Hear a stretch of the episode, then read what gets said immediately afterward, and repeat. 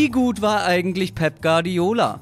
Also als Spieler. Jeder weiß, dass er seit Jahren einer der besten und erfolgreichsten Vereinscoaches der Welt ist.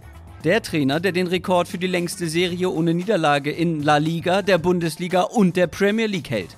Der in zwölf Jahren 30 Titel gewonnen hat. Aber die wenigsten wissen, wie gut er als Spieler war und vor allem wie erfolgreich.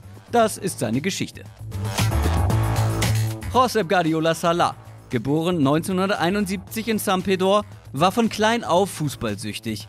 Er nutzte jede freie Minute, um zu spielen. Und wenn er nicht selber spielte, war er Balljunge bei regionalen Clubs. Er hatte ein großes Ziel, einen Traum. Irgendwann mal für die erste Mannschaft des FC Barcelonas auflaufen. Das war auch der Grund, warum er im Alter von 13 Jahren seine Familie verließ, um zur La Masia zu gehen. Barças Jugendakademie. Aber dieser Traum drohte schnell zu platzen.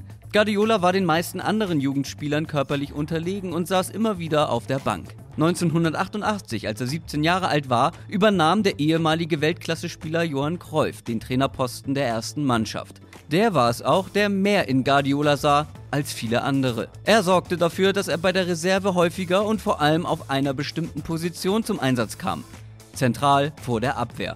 Eine Position, die ihn prägen sollte. Trotzdem drohte der Traum vom Barca-Profi noch ein zweites Mal zu platzen. Cruyff holte ihn zwei Jahre später zur ersten Mannschaft und ließ ihn in einem Freundschaftsspiel in der Vorbereitung ran. Guardiola überzeugte nicht, so gar nicht.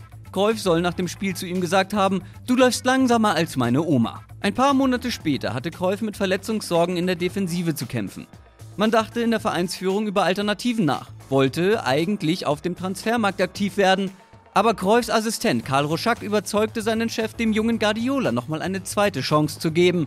Und dieses Mal sollte er sie nutzen. Er erfüllte sich seinen Traum im Alter von 19 Jahren, als er im Dezember 1990 sein Profidebüt feierte. Wieder nur wenige Monate später gehörte er zum gesetzten Stammpersonal und war wie aus dem Nichts einer der wichtigsten Spieler des Teams. Einem Team, das nicht nur zum zweiten Mal in Folge spanischer Meister wurde, sondern auch den Europapokal der Landesmeister gewann. Das, was nur ein Jahr später die Champions League wurde. Guardiola war zwar erst 20, aber zog schon die Fäden in Barcelonas Mittelfeld und dirigierte Superstars wie Stoichkov oder Laudrup übers Feld. Was war es also, was Cruyff so an ihm schätzte und viele andere übersahen? Er war vielleicht nicht langsamer als die Oma seines Trainers, aber von schnell kann keine Rede sein. Er selber sagte mal über sich, ich war ein langsamer Mittelfeldspieler. Ich konnte nicht schießen, nicht dribbeln und ich war nicht kopfballstark. Klingt nach Tiefstapelei, so ganz Unrecht hatte er damit allerdings nicht. Seine große Stärke war schon damals sein Spielverständnis. Er konnte das Spiel lesen wie kaum ein anderer. Cruyff stellte ihn als defensiven Mittelfeldspieler vor die Abwehr, von wo aus er das Spiel mit seiner Kreativität, Cleverness, Ballkontrolle und Passgenauigkeit gestalten konnte. Präzise und effizient. Seine physischen Defizite machte er damit wett, dass er allen anderen einen Schritt voraus war. Er selbst war quasi Vorreiter von dem, was später Spieler unter ihm wie Xavi oder Iniesta werden sollten. Wobei seine Rolle damals noch mehr der von Sergio Busquets heute ähnelt. Er war nicht flashy, kein Superstar und vor allem nicht torgefährlich. In 378 Spielen für Barcelona hat er gerade mal 11 Tore gemacht, aber er war erfolgreich. Und wie? Als Teil des sogenannten Dream Teams holte er nach den ersten beiden Meisterschaften noch zwei weitere in den beiden darauffolgenden Jahren. Nach der Ära Cruyff, die 1996 endete, war die Ära Guardiola bei Barcelona noch lange nicht vorbei. Die Trainer und Stars um ihn herum wechselten, Guardiola blieb.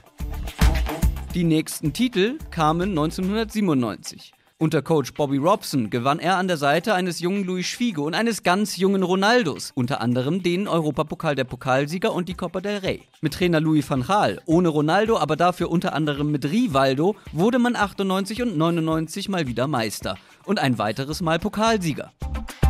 Was jetzt noch gar nicht zur Sprache kam, war seine Karriere in der spanischen Nationalmannschaft.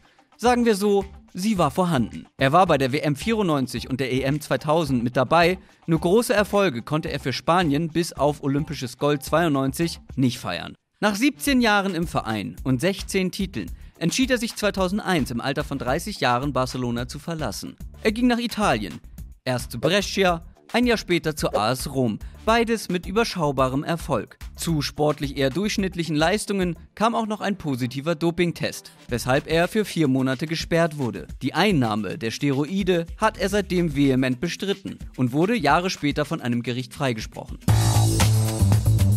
Er ließ seine etwas unscheinbare, aber dafür umso erfolgreichere Karriere anschließend in Katar und Mexiko ausklingen, bevor er sie 2007 mit 36 beendete, um, wie wir heute wissen, seine noch erfolgreichere Karriere als Trainer zu starten. Aber was sagt ihr zum Spieler Pep Guardiola? Schreibt's in die Kommentare und wie immer liken und abonnieren natürlich nicht vergessen.